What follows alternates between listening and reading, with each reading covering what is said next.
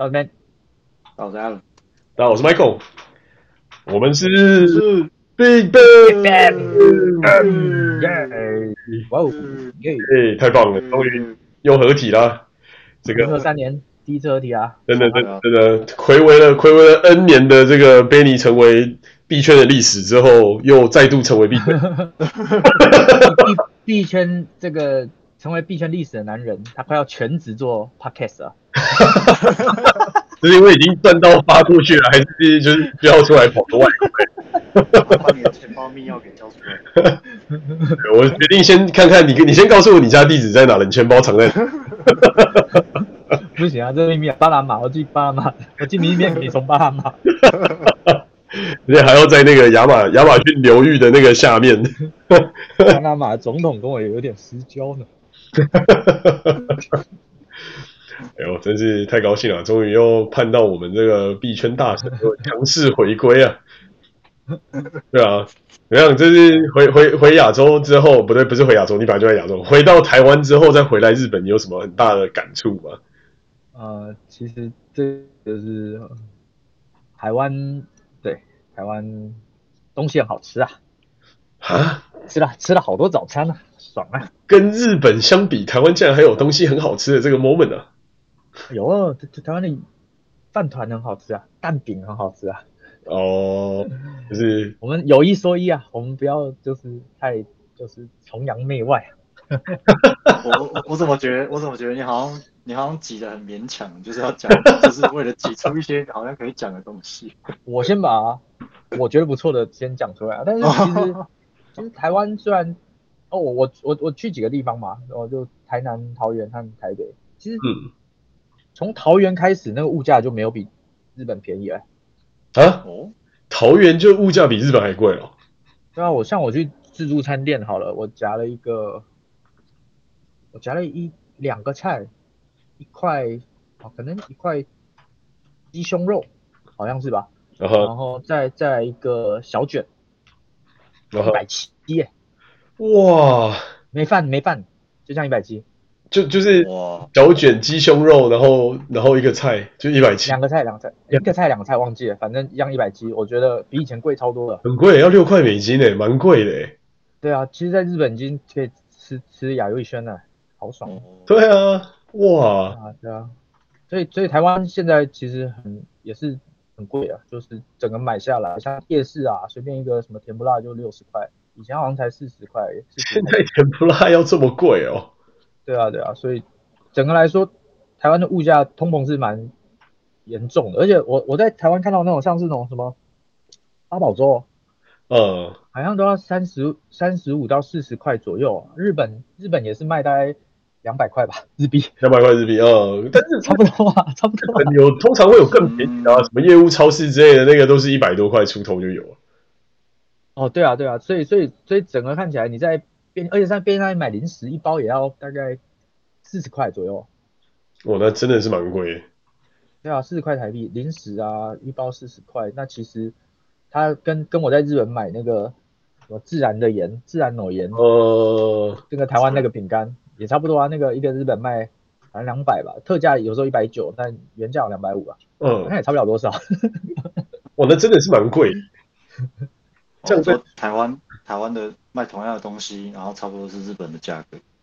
对啊，蛮贵的，蛮贵。就就，当然有一些是便宜的便当啦，但是就就除了便宜的便当之外，就可能便宜便当也要七七十到一百。现在呃，可能七十到一百差不多。七十块就有人在排队了。我说他说刚开店特价七十块就有人在排队。嗯，七十块我觉得已经算是非常非常少见的。现在感觉就是随随便便都是来一两百块起跳。对啊，对啊，对啊，其实其实是这样。像我买买一个什么鸭腿饭也要一百一百五啊，我才，我我记得、嗯、没错。那你那你在所以所以嗯嗯，有啊。我我说那你在台湾就是吃的之外，你有住宿吗？有啊有啊有住宿啊，住宿的话就其实住宿还好吧。我在台北有住个一个礼拜，然后呃一天、嗯、一天大概一千七一千八啊。哪什么地方这么便宜的饭店？不是不是很高级的，就是那种看起来怪怪的，也不是看起来怪怪的，就是在南京 在南京东路上叫做什么雀客，应该是算是中中中等的商务旅馆。呃，对，在南京东路上，在很大的路，南京东路和建国北交叉口。哦吼，对对对，所以也是很好的地段，但是大概一千八吧。然后，但是六日会比较贵啊，但是我是一次订七天，所以我我忘了就是确切的价格。呃，还不错啊，这个这样起来还算蛮可以接受，大概就是五十块美金，对，六六十块美金一天，比日本再稍微贵一点。对啊，对啊，对啊。哇，但对啊，就还可以啊，还比日本贵，比日本贵啊，日本日本什么？哎、欸，日本真的很屌哎、欸，日本我不知道到底是竞争很激烈还是怎么样，看我看那个 ANA 皇冠酒店。啊，那几就是我去日本，我不是住那一间啦，但是我看那那一间的，就是报价那几天才一个晚上大概五十几块日币吧。哦，对啊，真的很便宜，在台诶、欸、台场对的，记得好像。那怎怎怎么可能五十几块日币？你说不不不，五十几块美金，五十几块美金，不是，大概一千五百块台币左右。OK OK，对对对对对，哇，那这样南京东路的的，的旅馆这样算起来也算蛮贵，因为那边好像也没有就是什么其他的交通枢纽站之类的。哦，诶、欸，有了，南京东路站算是哦，就在南京站上面哦，大概大概五五到八分钟吧，我才，我我我记得的话，哦，那还那还可以了，那还稍微可以。对啦，我觉得是还好，就住宿台北，因为主要是台北它比较那个怎么讲，就是竞争比较激烈吧，就是比较多的选择。但是实际上，呃，你要去住好一点，比如说那个最近比较红的那个呃那个 S Hotel，S Hotel 好像那时候平日好像也才三千。多一点而已。S Hotel 是什么东西？我还真不知道。台湾现在 Hotel 就就是大大 S 之前那个什么那个她老公汪小菲为大 S 开的那间嘛，在那个哦，在松山机场一出来那条路叫什么？那叫新生北嘛，还是新生北路上面之类的？我还真不知道那到底在什么地方。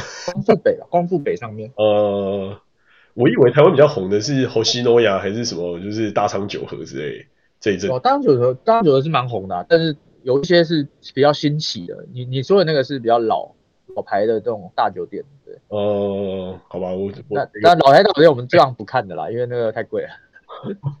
但但是实际上你会发现说，如果好，我们不说台北好了，嗯，台北住宿就是这个价格，但是其实你出台北住宿也差不多是这个价格，甚至更贵。哦，它没有地域的分别，你知道？它你台湾台湾现在有点难看出来说区域的价格差别在哪，顶多就是你到比较乡下的地方，它就是那种。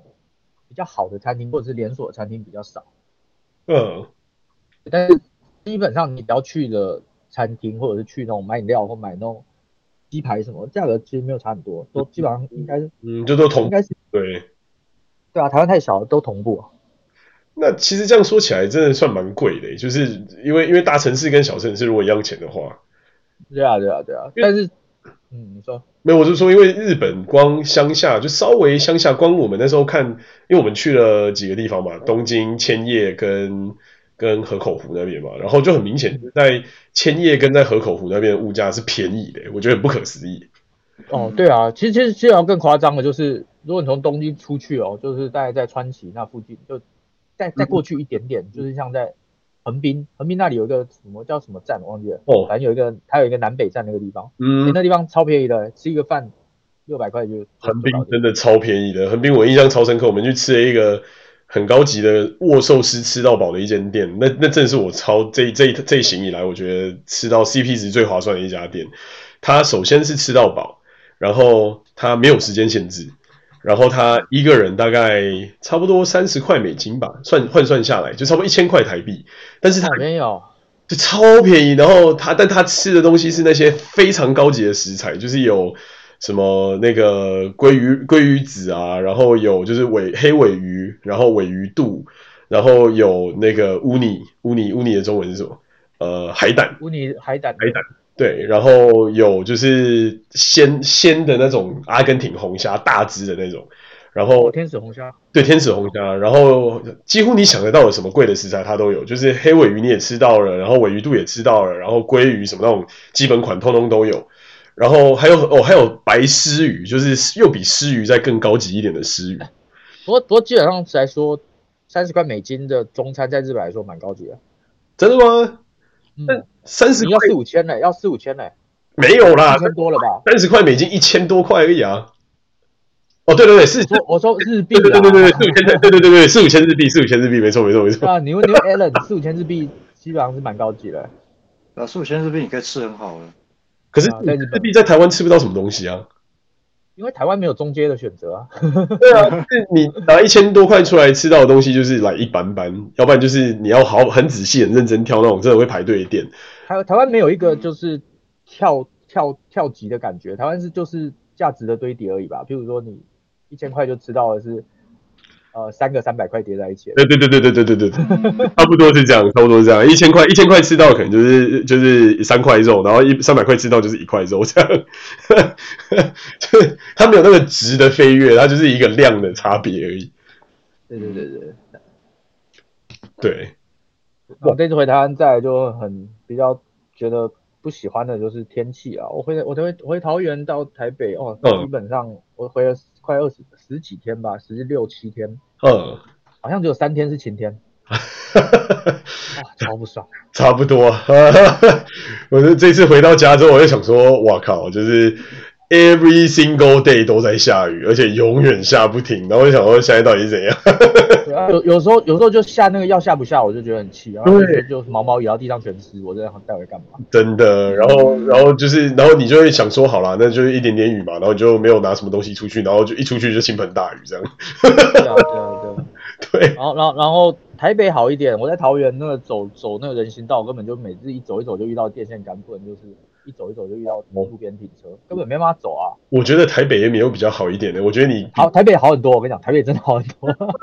台北也有那种，就是人行道走一走，然后人行道就消失，然后那个旁边，要不然就是你会在巷子跟巷子中间会有那种，就是会有摩托车冲出来那种，像那个玛丽要要要要要你命的那种巷子。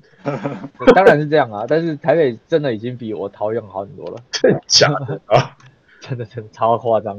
我真的除除了台北，出了台北市就是另外一个世界了。嗯，而且而且这次回台湾，基本上我不太敢骑车啊，我骑车骑三四十啊，一直被路边人骂。哦，你还敢骑车，已经算蛮勇敢的。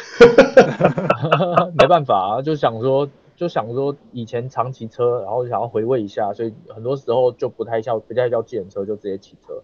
到处晃，然后当做是回台湾一种体验，真的，但是就不太敢骑啊。然后那个呃，就就就有那种八九一直跟在你后面，然后就就在后来就骂你之类的，就觉得哇，好太危险了吧？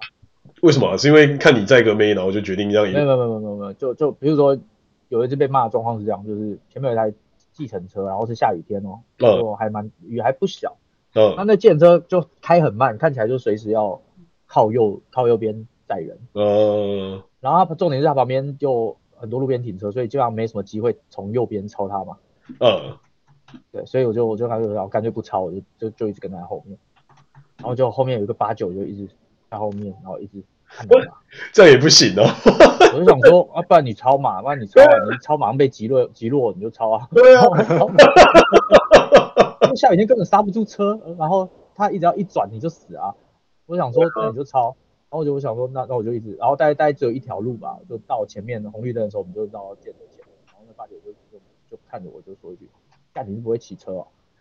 ”哦，你要冲你自己去。对啊，说你要你，你就你就骂回去啊，就跟他讲说，干你不要超不会先自己自己去超哦。想想被击落不会自己先走。不是啊，你骂回去你会被八九击落啊，算了。是啊是啊，算了，那这个危危险性听起来蛮高，他可能就是就准备约你下来打棒球。你都已经不想被击落了，然后然后最后一刻被八九击落，你不是很冤吗？真的真的，哎，好吧，so sad。那那那你有体体验到就是地狱入口这件事情吗？就最近不是非常就是在在所有美国跟欧洲有有有有沸沸扬扬的一个议题。对啊对啊，就是其实要习惯一下，因为你从日你从日本回去，你看到那种入口，它只要那个人行道的灯一亮，你就会想要过去。现在不行啊，要看到车来，基本上就就就是停下来等它过完再过。但是但是我们一开始我们会想要直接过去。然后当才发现，干没有人要让过，差点要撞。然后后来才突然说，啊，这是台湾，所以他先过，你先请，你先请，你急你先请。真的，我我时间不用钱，你先请，反正我没有车嘛，我人人人走命贱，你先请。这真的太好笑了，我认同，我认同，完完完全全认同。我印象很深刻，我们刚回到台湾之后，然后第一天就是我跟我跟我老婆要出去路上就是觅食，然后那边走，然后她看到绿灯，她就想往前走，说：“哎、欸，你先看一下，先看一下，还好把她拉住，不然差一点就是就有保险金可以领，超可怕，超可怕，那个一真的是说说一那叫什么一一时迟那时快，瞬间就一辆车从我旁边冲过去，然后就是那种蓝色小货车。嗯”看，我真的这一趟回台湾印象最深刻，就是那蓝色小货车真的都不要命，他们的开法真的就像极限赛车一样，遇到任何一个路口，永远都是油门直接踩到底就对。我真的觉得真的很屌，很屌。而且我觉得这个这样子其实交通很可怕，因为如果我们在骑的时候，比如说我们看到就是那种路口，它就算没灯的话，有人要过我们会让，嗯，可是可是变成说后面的人根本没有预测你会让，他可能会撞上来，你知道。真的，完完全全是这样。我我在我我在那时候我在台北开车，我还遇到就是，我就很认真，就是要让路人过那个红绿灯，然后就被一直被罚。然后第一次被罚，我就想说嘛，那个家伙一定没礼貌。然后后来想说到第二次，我想说看在不一样的路口，然后我要让路人，然后又被罚。然后到第三次，就是我一样又又照样又让路人，然后就那个人就我后面的另外一个人，就是直接从我旁边外线道直接右转切进来那个地方，然后差点就把那个路人直接撞下去。我也想说，Holy shit！现在大家都这么急，就对。对啊，就是看 在台湾，我都不想跟不让路人的人讲话，但是这样的话，我会我会自闭，我讲话。真的，真的，真的太可怕了！而且到后来，我就发现，就是你如果真的认真要让路人，你就永远都过不了那个路口。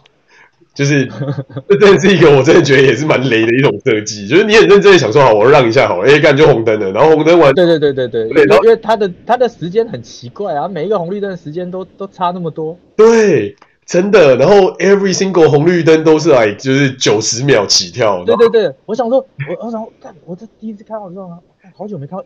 九十从从什么噔噔噔噔，然后开始九十九开始算红绿灯。对对对 我说哦，以前真的有这东西，我突然才 recall 回来，我我真的我彻底忘了有这种东西存在。真的，哎、欸，看那真的超可怕的。哎、欸，他是从就是等号等号等号，然后就想说现在在等号是什么东西，然后等号到最后他就九十九，然后九十八，然后想说我靠，就是超越九十九秒的红绿灯啊！真的，我那是。等几个红绿灯，我就我就要尿尿一次了，我就上一次厕所。哎、欸，我说是真的，真的是，如果尿急上路，真的是会想自杀。我我现在可以理解那种，就是为什么之前有一阵子台湾在热卖，对，就是不是不是尿裤，是有一种就是。去露营用的，让你可以就是装一个袋子，然后尿尿，直接直接装一个袋子尿尿的东西。哦，就是那种行动行动厕所啊。对对对对对对对对对，我想说台湾明明就没有，就是就是你就算到山里面，你一样会遇到公厕啊，为什么你会需要那种东西？我现在后回去一趟之后我就理解。其实旅其实旅旅行，我我建议呃不只是不只是去去露营或者是什么，其实去旅行我通常也会建议带带个一两个，以备不时之需。真的，因为因为如果说你在呃，刚刚讲交通是一回事啊，但如果你真的遇到什么特别的情况，就是你真的找不到厕所，那那你只能靠这个。真的真的，哦，那真的也是很可怕。如果我真的找不到厕所的情况下，就是该怎么办？然后随便一个红绿灯又都是九十九秒起跳。我印象很深刻，有一天我就是真的很想上厕所，就是不知道三号，反正我在路路上喝了太多饮料这样。然后就每一个红绿灯都九十九秒，然后你知道忠孝东路的红绿灯都爆干多，就是它不像、它不像美国或在日本，就是通常一条路的红绿灯是会一次联动，就是那一条会瞬间整条变绿色，没有这种事，是一个这个红绿灯绿了之后，前面那个红绿灯红，然后前面那个红绿灯绿了之后，前面那个红绿灯也是红的，然后我就觉得我靠，每一个红绿灯都等九十秒，然后就这样一路等九十秒、九十秒、九十秒，到最后我就想说不行，我我要找一个找一个地方去上厕所，最后找了一个家乐福绕进去上厕所。真的觉得太可怕了，这真的是太可怕，真的太可怕了。而且台湾的车道它是很奇怪，就是他们的开车就是会一直变换车道，是，对，你就你就有有时候抓不到要右转要左转，到底要要怎么骑比较好？真的，或者是要怎么要怎么判断他其他人比较好？我觉得就是超危险，而且常常有车子或什么就突然就靠靠边。真的，大家因为因为因为日本没有路边停车嘛，所以台湾有这个东西，所以他们会常路边去停车。对，这个真的超可怕，因为重点是台湾人就好像是右手都是残废，他们或是左手是残废，他们不知道就是方向灯到底要怎么打。就是他们转了才打，是转的不是转了才打。对，就是就是已经转弯过去了之后，然后到那个地方，他可能才会意识的闪一下。我想，我看到你那时候打打个屁哦，就是你干脆不要打算的，就是你到底这 what what's it for？这真的很瞎。我真的有两次还三次，真的是差点被这种人击落。而且最屌的地方是，他们在转弯，就台湾的车子，我发现也没有盲点侦测的功能，就是。美国是因为有某些州，比方说像我们这个州，它是有法规限制，就是车子一定要有盲点侦测才可以卖。盲点侦测跟那个跟后后面的 camera，然后台湾好像就是没有，应该是没有这个限制，但大部分的车子都没有这种东西。因因因因为因为台湾机车太多了，你有盲点侦测，你基本上开不了车啊，永永远都亮着，对不对？永远都亮着啊。我说真的，确定你自己找一台有盲盲点侦测在台湾开来看，妈，你绝对是二十小时亮着。好，嗯，这么说好像也是蛮有道理的。我我觉得最大问题就是路边停车这件事，因为他不止停车，他还会出来。对，然后他就，而且他完全不会打灯哦，然后就莫名其妙就自己出来，然后说：“我靠，就是你真的是不要命呢。”就是，对啊，就是以前其实基本上你在台湾以前都有练到，就是去。怎么样去读心术啊？读别人的心思、路边在方圆十米的那个那个用车人，或者是在路边的人，你基本上都知道他想不想。就你就你会认识到那台车下面在亮红灯这样。然后到日本，我们失去了这能力。真的哦，而且我觉得台湾还有一个很屌的地方是，大家都很会在红线上面暂停。真的是 everybody 永远都会在红线上面暂停。有有我我真的是。中间我在大那个那个那是哪里？内内湖还是大直？反正我就开车开一开，然后突然就是我前面那台小货车就直接在马路上就停下来，然后那是一个两线道，我左边那一线已经塞车，然后右边那一线就因为它停下来，所以就完全不能动。然后最屌的地方是它停下来之后，人就开始卸货。他也没有打算要闪双黄灯或干嘛，他就是直接停在红线上，然后就直接开始卸货。我靠，我真的是傻眼呢！当下想说，你没有看到后面有来一百辆车在那边，然后就为了你在那边要卸货，然后你就真的就是这样停下来，真是觉得很屌。我真的是我我听你这种描述，怎么觉得这个？这个应该是在中国大陆比较容易见到的事情，就是好像现在在台湾也很普遍。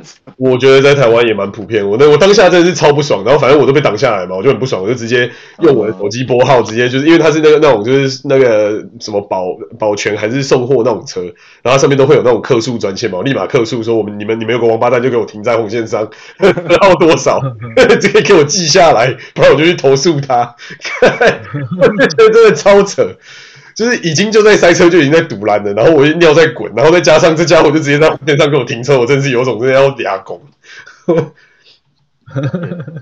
真的平常平常不想打棒球，到那边都想打棒球。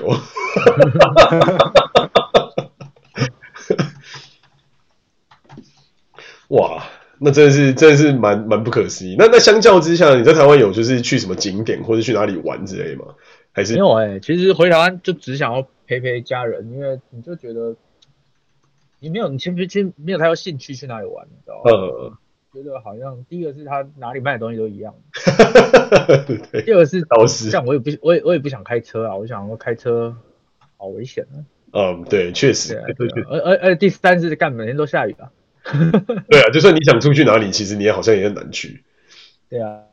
主要真的在台湾，完全这一次回去完全没有想要出去哪里玩，嗯，主要都就就都是以陪陪，就是跟在家人身边，就跟他们吃个饭，带他们出去吃个饭，嗯嗯，好啦，不错，孝顺的儿子，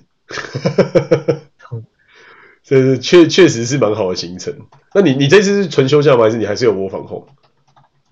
没有没有，我我基本上全部都是 work from home。哦，我没请假，我六日都是 work from home，因为我主要就是。就是回去跟他们吃吃饭，就每每个晚上跟他们跟家人吃饭，然后就就把一些事情办办，但但大部分时间我放空，没有没有出游行程，感觉感觉台湾出游有点太贵了。对，这点这点我是完全认同。我觉得不管到哪里玩，真的是都蛮贵。就是我们在台湾的时候，有刚好到了到南部，然后见了一些就是我老婆他们那边的亲戚，然后他们就带我们就是到一些。就是他们以前的老家去玩，然后我们就到那个那个什么，诶北港，北港是什么？朝天宫哦。嗯，对，然后就就发现就是哇，就是就就就跟你讲的一样，就是到处的物价其实都很接近，然后其实真的都没有很便宜，然后而且而且我觉得最麻烦的地方是台湾真的到哪里都要收现金，就是很很少有那种可以收信用卡或是可以就是电子支付的地方，然后。就算有什么 Line Pay，就是也也也是蛮蛮少见，算是蛮稀有的吧。而且尤其到越乡下的地方，真的就是现金为王的地方。然后我们身上又没现金，就真的超麻烦。对啊，就觉得支付也是一个问题，有时候真的是都不够钱，还一直在这领钱。对啊，就是一定一定要去领钱，然后重点是我们已经就是又没有台币的钱包，就会觉得很麻烦，然后就还要在那边换换汇干嘛什么的，就觉得哇，要搞一堆。就是如果可以刷信用卡，像像这次我觉得去日本最大的感触是，日本真的很屌诶、欸，连便利商店什么地方就是信用卡直接刷就可以直接走，就是几乎就大概就只剩下车车票吧。我不了解车票到底为什么不能用信用卡刷，就是除了车票以外的地方，基本上信用卡都是走得过。嗯，主要主要是主要是在关东地区，信用卡是很普及的，可是关西或者是其他非东京的地区就不一定，这要看地方。哦，是吗？对对对。所以到表比方大阪或京都之类，就一定得用现金，是不是？对对，因为关关西呃关关东以外的地方可能就不不太一样，它的它现代化支付手段普及率真的没有那么高。因为我我我我会讲这个是因为我真的有切身经验，呃，因为我在因为我在东京真的是已经很习惯无现金支付了，因为到处刷卡其实都通嘛。对啊，就很方便。然后然后然后我记得有一次我去关西旅游，我还记得好像是在大阪。嗯，大阪还是京都啊？忘记了，哎，还是在车站附近哦。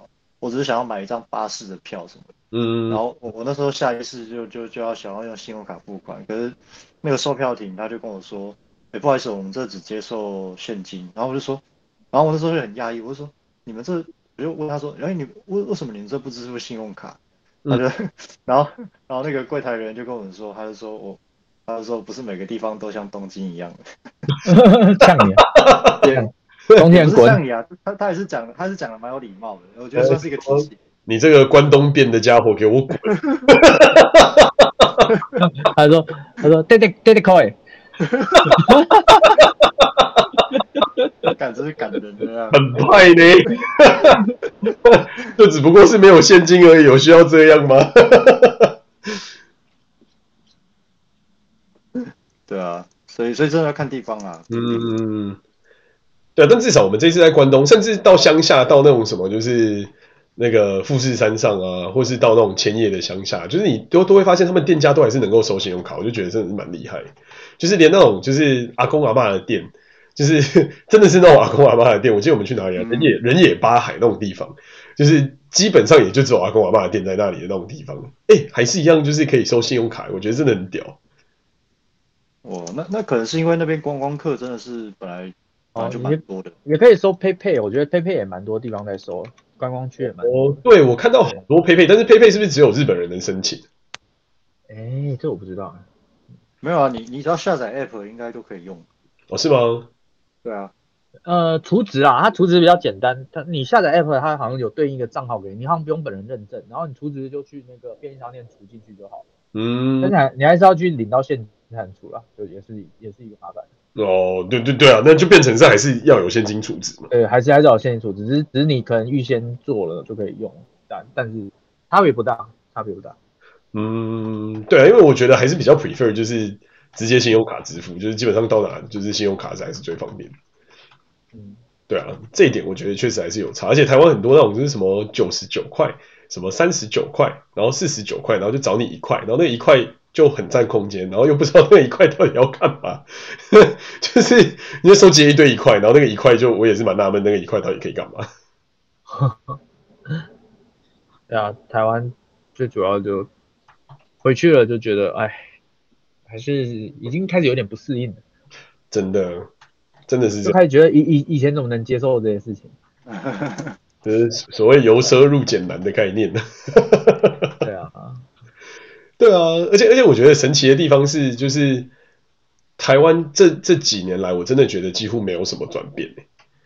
就是我不知道你有没有类似的感觉，但是我觉得没有没有什么太多有的没的新的东西，就基本上那些东西就是都是还是差不多。欸、可是我觉得其实不能说是只有台湾这样啊，日本其实也变得不多，只是它在变得不多之前就已经建立起蛮好的硬体的设施了。呃，可是我觉得我这一趟去日本，感觉就是日本变化还蛮大的，就包含就是整个那种无障碍空间的设置啊，然后就是.对啊，各种新的商圈什么有的没的东西。我我我反而很讶异的是，我原本一直以为日本是很停滞，没有什么太多改变，但是变化还蛮大。哦，那那是因为东京啦，东京是真的一直有在建设，哦、虽然最近建设是比较少，但是其实你去看涩谷什么的，它上面的那些看板什么都还是有在进步。对啊，就是广告看板也长得不一样，然后店家的招牌也都换了一轮，然后。就是有的没的新的东西，什么宫下公园啊、涩谷 Sky 那那一区，然后新宿的那整个环境，就是我们虽然没有上去那个最夯的涩谷 Sky，但是走过去你就有感觉哇，这个新的环境的感觉还是真的差蛮多。哦，那那真的是可能上一次来日本是什么时候？上一次去日本也确实是蛮久以前的，啊，是是东京奥运之前吗？东京奥东京奥运之前，对。呃，那那那你那你刚好就赶上了它的那个基础建设，就是前一大爆发的时候，那是跟东京奥运有关的，很多、哦、很多那个都市在开发或者是什么新的建案或者是公共设施翻修，嗯、其实很多都很多都跟东京奥运有关，就是他们赶在那个之前，嗯，赶快把它弄一弄。嗯，对，上一次是一八年，确实是确实是奥运之前。对，所以像像你看到，像像你说涩谷变了很多，这个这个就是这个其实跟冬奥多少有点关系，因为他们就是想要趁这个机会去去做那个涩谷涩谷这个，因为涩谷是东京最主要的一个都，算是都都心区之一嘛，嗯，他们就想要趁这个机会来搞一个大比较大的翻修和开发那样。嗯，那确实，那那确实我觉得是有有很大的差别，因为。一八年也是我们离开台湾的时候，但是我真的不觉得台湾有什么太多变化。老实讲，就是真的，我觉得差蛮多。然后东京反而我觉得几乎你想得到什么东西几乎都变。就是以前，比方说秋叶原的那一整块，就是以前会去买模型啊，买那些就是有的没的电子产品那些地方，也也长得完全不一样。然后甚至我们去新宿买相机的时候，那一整区相机街的样子也都跟以前不一样。嗯，而且主要是对啊。台湾的美感是有点跟东京有点差。哦、对啊，这这这一点确实是，我觉得尤其尤其是用色方面，我觉得用色还有打灯，对，我觉得都差蛮多的。真的，真的，真的，我觉得用色跟打灯，打打打灯这件事情，日本真的超强，真的，我觉得他们真的很厉害。啊、有时候台湾有些地方，他打灯一看起来就觉得，哎、欸，这是这间店是没有人来。真的，真的，真的，完全会变得很奇怪，真的。对啊，这间店是 Sunset 的吗？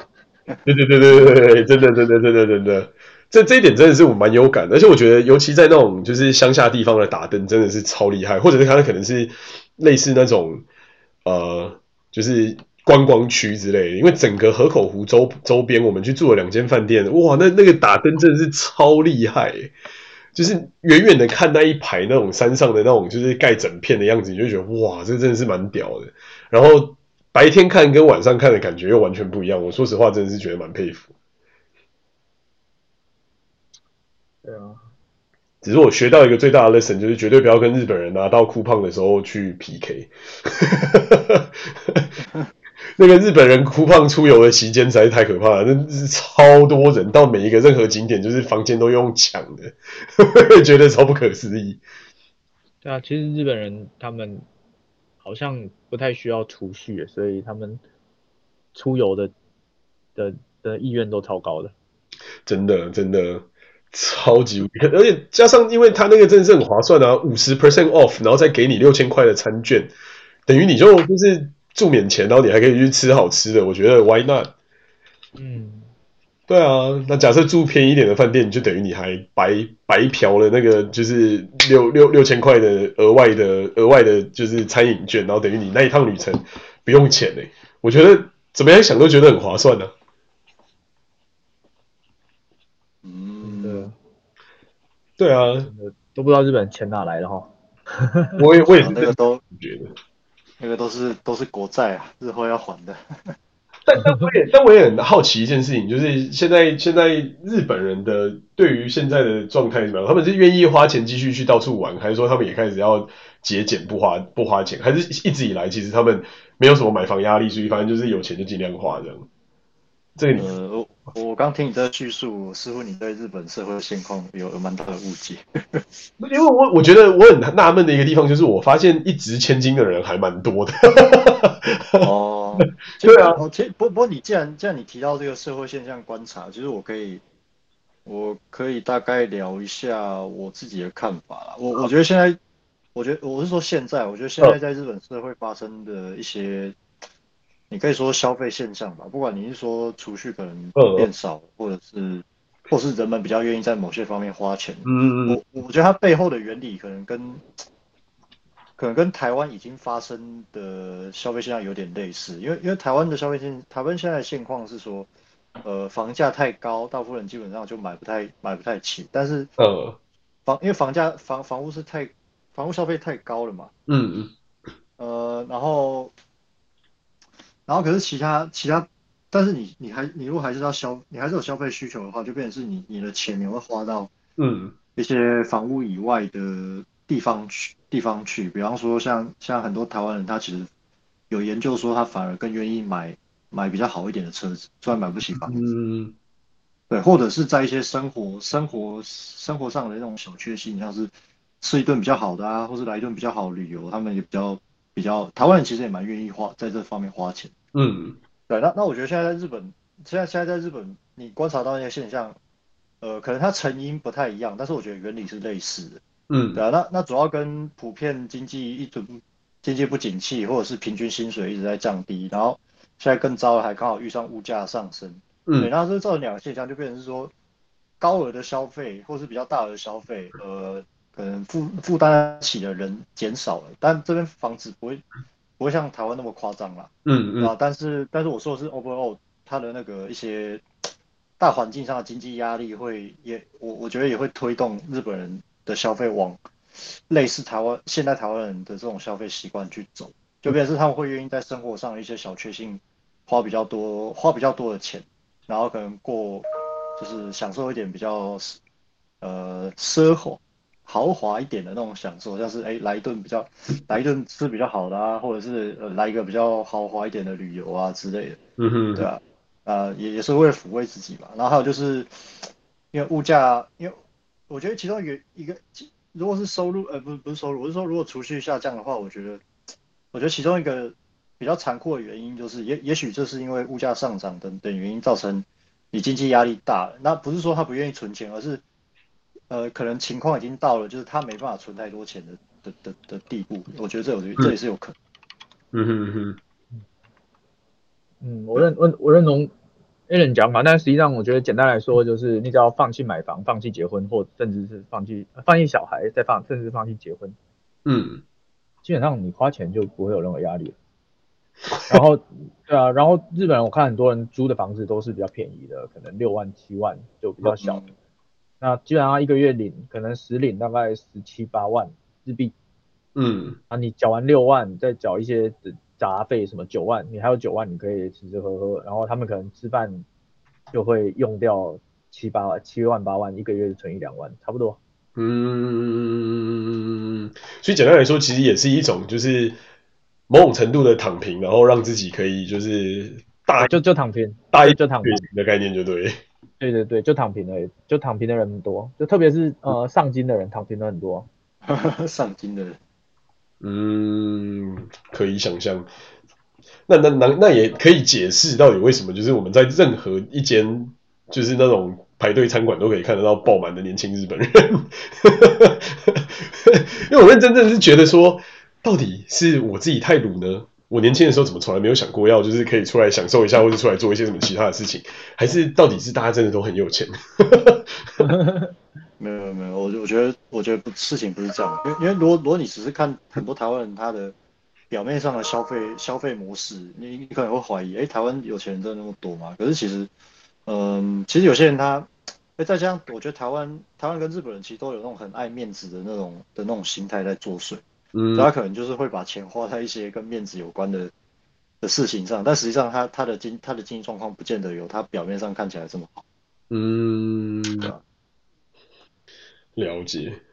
这个真的，我像像像我就听说，我我像我就听说台湾台湾是不是有有一些我不我不知道有多少啊，因为我也没有做过调研，但是我确实是听听过，或者我我我其实有看过看过几呃不能说几个，应该说至少一一一至少一个吧，至少一个人。嗯，他他是那种，其实他他经济状况没有那么好，可是他省吃俭用，不管怎么样，他就是要买到一台双双 B，哪怕是每天吃就是过得很穷逼，他他也要缴那个车贷，就是他因为他觉得开开好车比较有面子。对啊，对，我我觉得主要是其实你知道台湾的房贷的一个月要缴多少钱，大家就可以知道，你只要就是现在台湾房价那么高，大部分就是因为银行放款，就是随便放嘛，嗯、然后。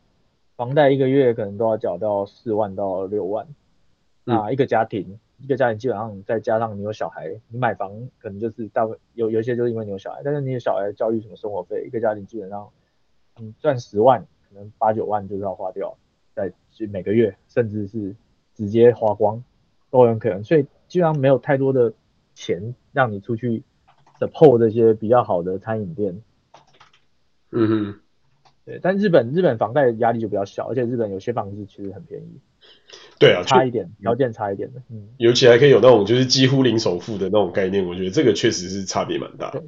对，啊，对啊，我觉得台湾年轻人吧，一开始如果真的决定要买房，结婚决定要买房，或者买房再结婚，你第一个你要先存首付嘛。嗯，你首付存完了，可能就过了五年、十年，然后你再开，你再开始付付。那你可能有优优优惠优优惠期两年，然后两年过完，你马上干一个月的四五万，那基本上，你没你没你没有你没有办法花额外的什么钱啊，基本上。哎哎，等下班尼，我补充一点，你刚你刚讲的十年过后，那个十年过后的房价可能他已经买不起。就是刚好。在存首付的当下，如果刚好往下下跌的话，就有可能。但是如果刚好在存首付的时候，然后遇到像去年跟前年那种神经病的同期的话，欸、哇，那那哎 Alan 买不起怎么办？那继续存啊。那那就是 你觉得台湾人有其他选择吗？一定要有房的啊，没房没房还算是个人吗？没房是卤蛇啊，他是爬爬虫类的、啊。我觉得我觉得这种我觉得这种思考方式真的真的还蛮我。怎么讲？我我不想我不想太台湾的是不是？我不想太 judgmental 啊，就是太这个中文不知道怎么翻。太就是 judgmental。对对，我我想太武断了，就是说，但是我我个人我个人不太欣赏这种价值观。对啊。嗯，确台湾台湾不就是都是这样的价值观吗？不断的分类，不断的给 label，然后不断的。呃不断的去分分辨自己到底是属于哪一个 level 的，对，这样子这样子这样子生活比较简单啊，因为你就是说啊，他是什么 level，我是什么 level，这样生活变超单纯。这个就很明显就是那种阶阶级化的那种思考模式啊，就是不管怎么样，你一定要给对方一个 level，然后去判断，呃，你到底是跟对方同 level，还是说对方比你高，还是对方比你低。其其实我我我我后来也是花了一段时间我才了解哦，原来。原原原来我原原原来我在原来我待了那么长时间的台湾，绝大多数人竟然是这种思维模式。对，其实台湾人不太接受，啊不也不是，就是我认识台湾人不太接受复杂的东西啊，譬如说电、oh. 电影稍微复杂，他们就看不懂。是，所以所以你要他们了解人是怎么回事，就是上 level 而已。就是，然后你要对他，对，嗯，你说你说，没有没有，我说对他们来讲，梦想这件事情最简单的方式，也就是。我想要跟哪个人一样，就那么简单。是，哦、这个这个、这个我觉得完完全全切中要点了。我觉得这个 Benny 的人性观察非常非常的中肯，因为现在就是一个全民网红的时代嘛。反正只要你是网红，你出来卖个课，随便出来拉小两句话，你就可以赚个一亿这样。就是 我真的是从来没有从来没有想过，哇，原来有这么容易致富的方法。就是一群放弃思考的人。哎、欸，对啊，然后我就来出来卖一堂课，有没有？然后一堂课可能卖个啊两千五千，然后我只要卖个一两万人，哎、欸，就可以嘞，两千三百万分一万，对，我就不只是、欸、不只是这东西吧，就是现在只要有人愿意拍个片，说话很大声，就会有粉丝。嗯，我觉得是，你只要你只要就是你只要稍微听起来像是有那么一点点的，就是呛。但是又不至于就是太太像个智障，就是像个八九智障，但也很难讲，因为现在八有些八九其实也蛮……那我就不管，其实我就不管，你只要敢敢拍，他们就觉得，哎、欸，他敢拍，一定很多人看，他们他们他们会有滑坡，非常严重的滑坡，对对对，敢拍，一定有人拍，他继续拍，一定很多支持者，真的。哦，然后再再加上你在你在影片说说，哎、欸，我粉丝有问我，哦，那上次说到一百多个留言，那没有人查证，然后大家都说，哎、欸，他说到一百多留言，你有看吗？真的，滑坡超严重的，完全没有求证，只要人人云亦云，超强。哎、欸，但是从你这种这种人云亦云的东西，不就一直都是最受欢迎的，就是频道频道类别吗？可是可是这种 这种类型的网红，他可能窜起来快，但是他他他消失或跌下来可能也会快。不过，我我我感觉没有什么跌下来的这种状态啊。你看那个跌下来，除了自自爆之外，在台湾不太会跌下来。你只要一直出片，很容易就会媒体就会一直、哦、一直爆你的东西。呃，因为媒体没东西爆，他就而且媒体的写新闻记者也是一般人，也是超超级一般人，他们就觉得，哎、欸，他一直拍片，哎呦，他最近好像很红。然后比如说。哪个 YouTuber 跟哪个 YouTuber 吵架，他们觉得干自己好像这是他自己知道的事情，就好像是全世界都该知道的事情，他就把它爆出来。然后他爆出来之后，其他媒体也会跟着爆，然后一篇转一篇，反正就是 copy paste，然后就可以爆。然后求求授权什么求一求之后，变成哇干，从比死般的事情就变成全台湾都应该要知道的事情，甚至是然后再变成。你不知道的事情，你不知道，你就就根本就没没跟流行，你我跟你没话题聊，真的。然后对对，然后然后大家根本不知道一开始他到底是什么东西，那大家根本不知道一开始到底有没有人在乎这件事情，真的，或甚至是这件事情到底真正原委到底是什么，好像也没有什么人会在乎求证求不求证这件事。对，因为因为突然就红了，大家也根本就不知道原本他到底这个人是不是有粉丝，搞不好他也不也根本没粉丝，自己买新闻报一报就变成他很红。真的真的，大家大家操作永远都是类似。啊，其实台湾很多啦，以前就是什么，你可以去买那个什么奖，什么什么，对啊，什么创业奖、设计奖，什么工商日报，你可以去买新闻，然后大家只要一看到就觉得，哎呦，中国新闻好强，真的，然后就说，哇，这个很强哎、欸，这个一定很有钱，然后就开始投他，然后投他之后发现被 scam 了，就这样。真的，真的，真的，真的，这这这太这太容易，就是有一种来刷脸，就这这就有点像问老一辈说，哦，这次投票要投谁，道理是一样，说啊，这就看过那一个啊，那个啊，或那个帅的，或是那个漂亮的啊，这样，就是他他上次二二姑妈的丧礼有来，对，就是那种，就是你你到底要做的事情不重要，要更夸张，他上次你阿公阿公的丧礼有送一个布帘来，他就投他，对对对对对，真的太多太多这种，真的是太多这种。嗯，这个这个真的也是一个蛮有趣的现象哦，就是很难，就是这种反制的事情，好像在我们现在看到的这些社会里面都很难发生。可是在，在在在台湾，好像就是你只要随便出来，然后呛一呛，讲一讲，干一干，哎，你就瞬间就成为那个台上最红的那个人。哦，我觉得主要另外一点是跟台湾讲话，现在发现就是有一点，可能是地图炮啊，但没关系啊，反正大家都或者是地震大佬，对不对？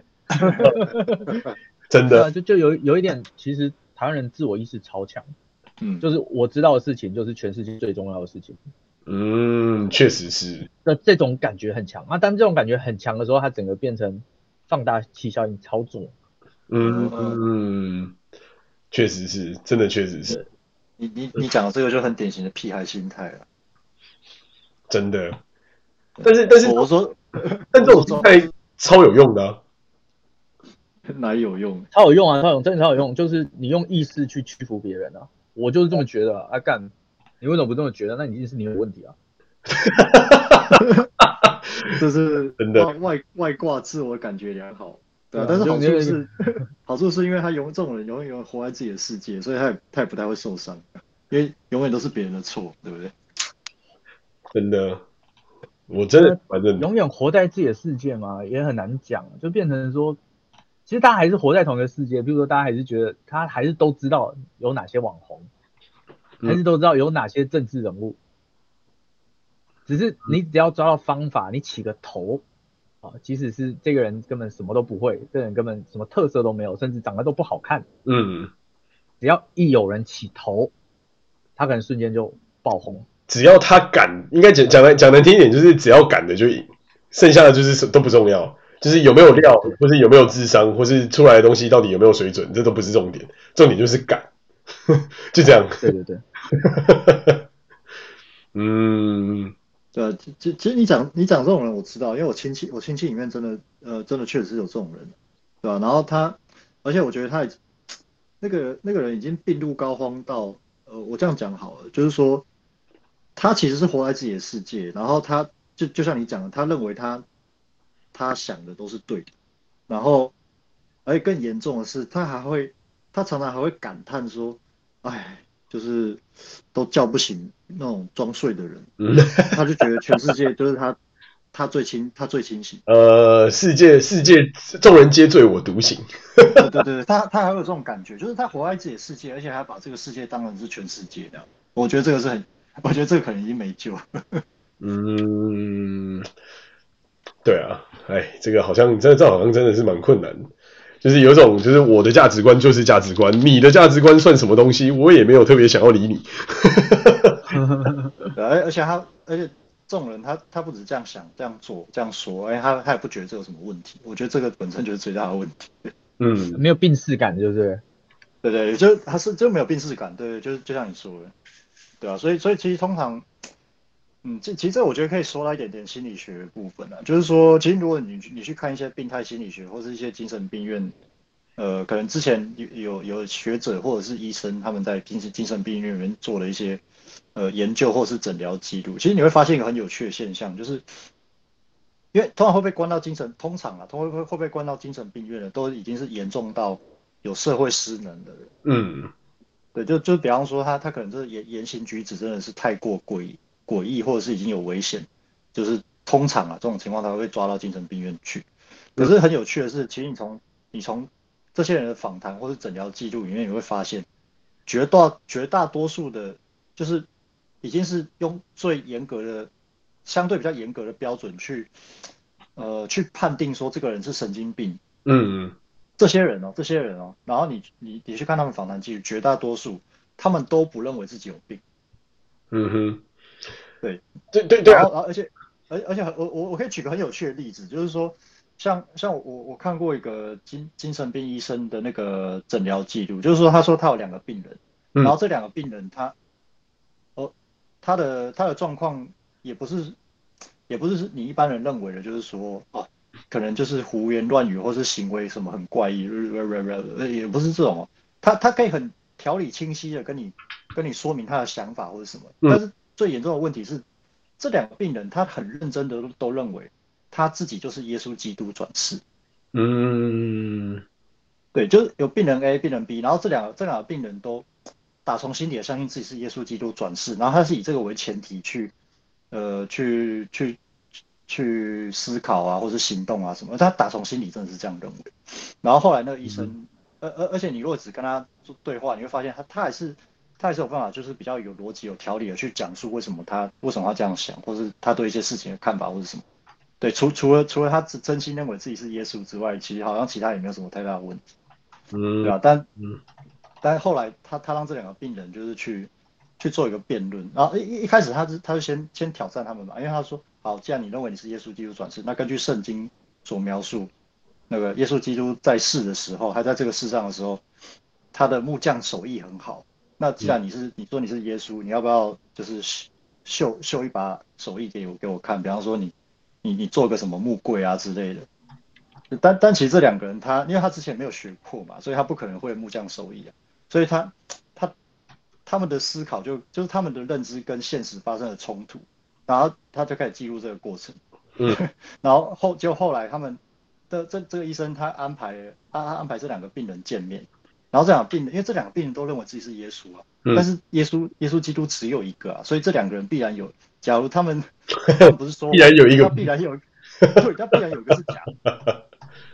所以这两个人就开始辩论，嗯，就就辩论，就是讨论嘛，辩论嘛，就就辩论到最后，终于有其中一个他开始认真的思考，嗯，也许我真的不是耶稣。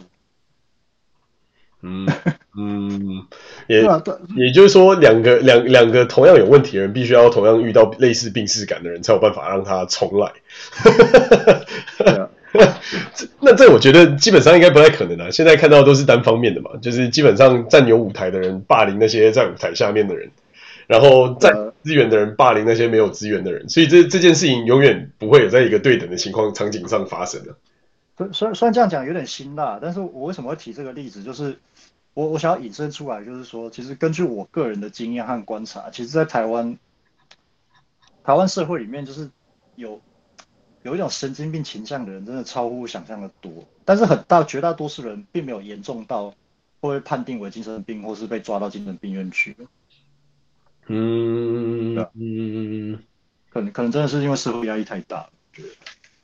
对啦，我觉得社会压力太大，然后再加上就是那个阶层的牢固感太强，所以你也，然后再加上就是你得到你出去消费，你也得不到太大的 CP 值，所以它是一种层层被剥削，然后到最后就有一种好啦，算了，反正我再怎么样都不会得到什么，嗯，一种无力感吧，我觉得。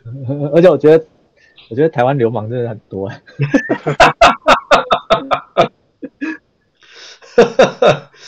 这个很正常吧？你看现在。就是台面上的人都可以，就是公开出来霸凌大家当流氓了，那更何必说是那些其他人呢？我觉得台湾台湾人对于流氓的接受度真的超高的，我真的觉得很帅。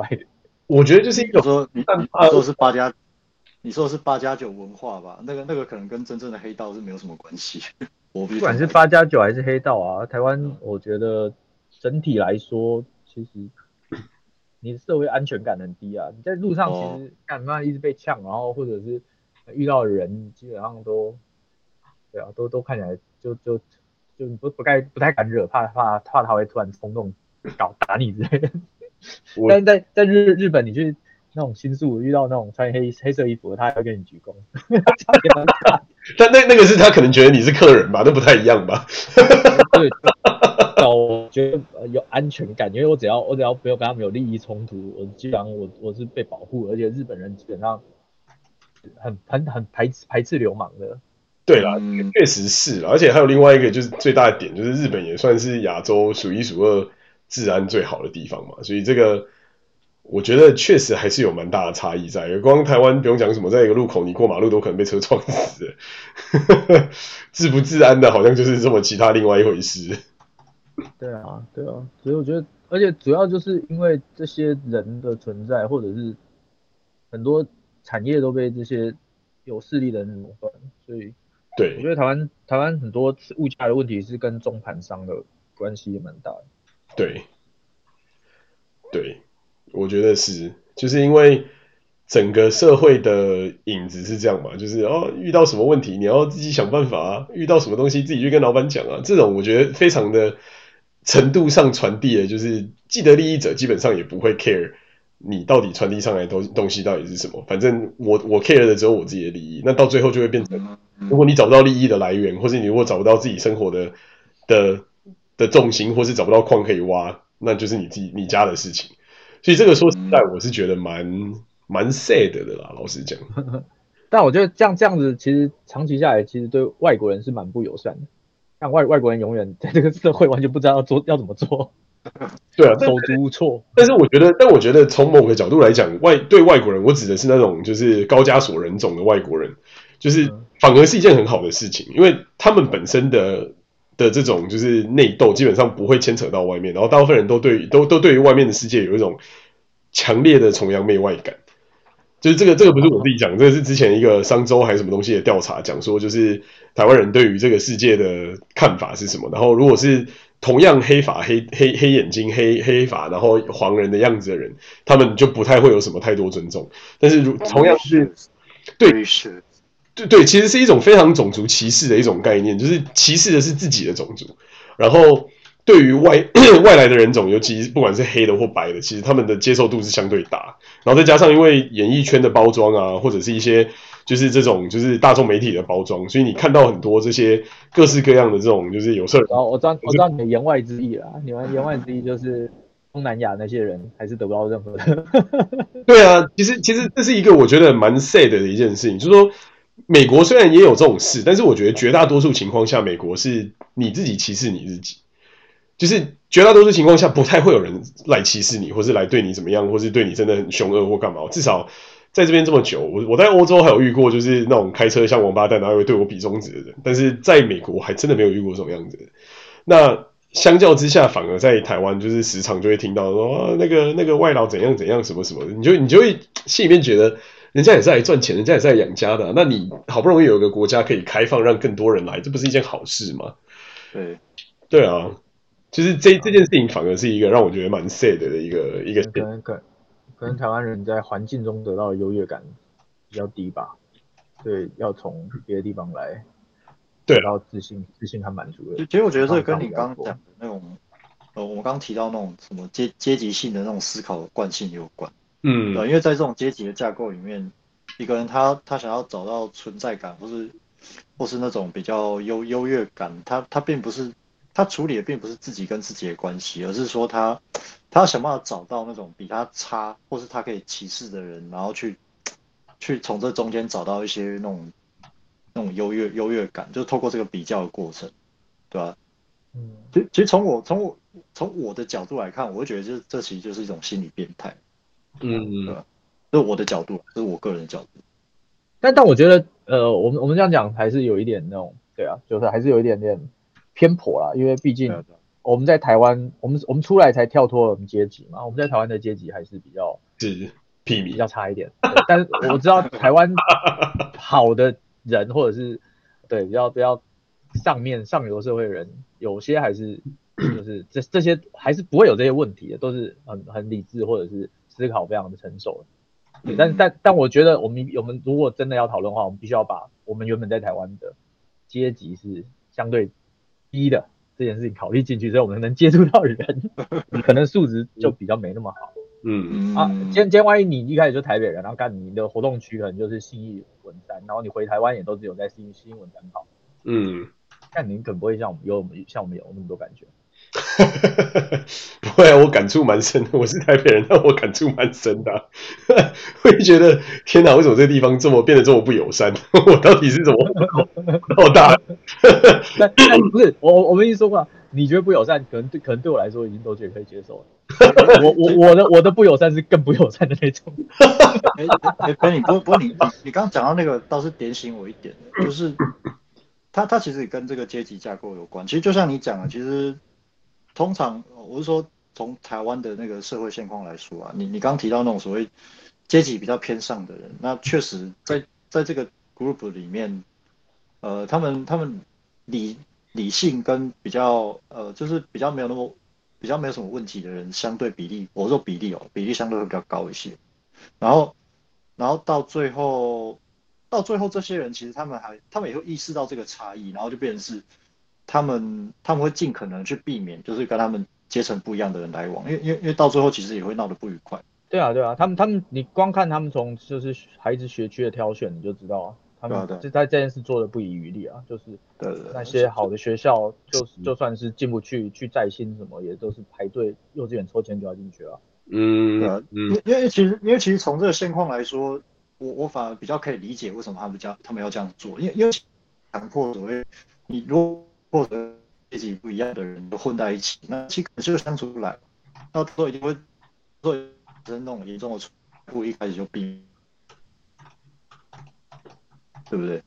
嗯，对啊，但但主要就是对啊，他们他们知道这中间的差异啊，我觉得，嗯嗯，我我觉得这个东西就有点像是我们可能都是某种程度上的放养的孩子，就是。可能某种程度上的靠自己的努力，然后再加上可能有一个相对还可以的家庭稍微支撑上来，但是这也不是那种一开始就在社会的中上或是在上上层的这些人。比方说，可能从小就是台北美国学校，然后住在天母，然后他的生活圈永远都在天母这一带，甚至不是刚才你讲的新义跟文山，就是那种。我不说，我就想说，只要是你家庭好，基本上就是你爸妈来日本找你，不是你回台湾了，不是吗？嗯。那你爸妈就坐商务舱去美国找你，也不就你也不用回台湾了。嗯，这么说真的是非常非常的有道理。那又是另外一个世界，我觉得。真的。对啊。但但是有一说一，那个比例上来说，我觉得台湾呃，我们刚才的现象也是的人口的比例是蛮是蛮高的。对啊，就是就是以比例来讲，我是觉得蛮蛮神奇，就是说真的是蛮极端的，就是。靠靠靠自己的双手很努力的在 拼搏的人，我觉得还是占大多数。但是绝大多数有着资源一路往上踩的这些人也非常多。那就只是说他们最后会变成什么样子，然后造就了什么样的一个台湾社会而已。这这一点我觉得真的是蛮蛮有感，就是在看过去的一些经济发展史，尤其是日本，日本当初也走过这一段嘛，就是整个整个日本基本上变成三大家的那个时候，还是四大家的那个时候，基本上就是整个国家变成四个家族所有。但是后来又经过了各种林林总总，所以把它拆散，然后才又让其他中产或是让一些小资能够慢慢慢慢爬上来，走到一个原本不存在的这个框框里面，但。台湾我觉得现在就是比较倾向于，就是你你没有在这个框框里面的人，你基本上你也不可能爬得上来。然后这个框框上面的人尽可能要护住这个框框上面所有的资源，所以你下面再怎么样努力，你也踩不到的那种感觉。呃，应该是说，对啊，台湾的中产基本上没能不能拿到什么资源，要么就是把酒拿到，要么就是有钱人拿到，就这样。对啊，真的，要么就靠试，要么就靠试。就做这两种，就做这两种选择而已。说实话，真的是，嗯，比较 sad 的一点。对啊，所以，所以，所以这个感觉就感触就蛮深的哈。对，就是。对啊，尤其事隔多年又回到台湾，我觉得那种感觉会再更深刻啦。就尤其是看过了一些文明世界的人在怎么样讨论一些议题，然后再看看台湾在怎么样去面对一些东西的时候，就会觉得天哪，嗯、对。对，而且而且台湾说到台湾旅游的话，我有想起一件事情，就是日本旅游比较强调你去感受它的服务嘛，嗯，还有感受就是哇，它它它每一个地方都有它的，就是说啊吃的东西好，泡的温泉很爽，嗯、然后服务又服务又就是贴就是贴心去，对对到位，感受你的需求，对。但台湾旅游其实是享受与家人相处的时光，换个地方享受与家人相处的时光，因为没有服务。哈哈哈哈哈哈！因为没有服务，这个是因为没有服务，好心酸。那你就花钱换个地方感，就就去跟家人享受时光。但他那那你如果倒霉的话，就是你家人感情不好，或家人大家都很沉默，基本上 换个地方孤独而已。换个地方尴尬，真的就是把家里的尴尬带到外面的尴尬，这样。呃。嗯，我觉得这个这个这个最后的注解真的是下得非常非常的中肯啊，就是，对，也也怪不得，就是最近我看到清一色，就是大家基基本上我身边的一些朋友圈，基本上每个人都在那边哦，轮到我要出国，轮到我要出国，想说 everybody 都要出国，那到底现在是个什么样的状况？轮轮到我了是怎么回事？就是就是终于轮到他可以搭飞机出国的概念。哦，你说的出国是说就是，比方说像我们一样，就是移民出去可以？哦不不不有。就是有选择可以可以不回来。哎、欸，不是不是，就去出国玩了，就只是单纯出去玩而已。哦，只哦只是出国玩也这么嗨。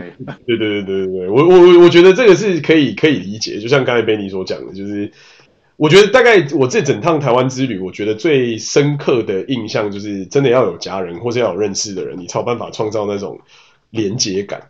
如果这个东西不存在的话，我觉得我这一整趟旅程，我唯一给五颗星、超过五颗星的标准的一个服务是。在高雄一个不知名的小店帮我剪头发的剪发阿嬷，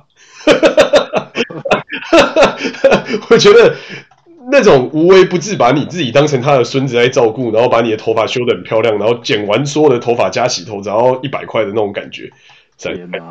合理怀疑你有恋骂情节。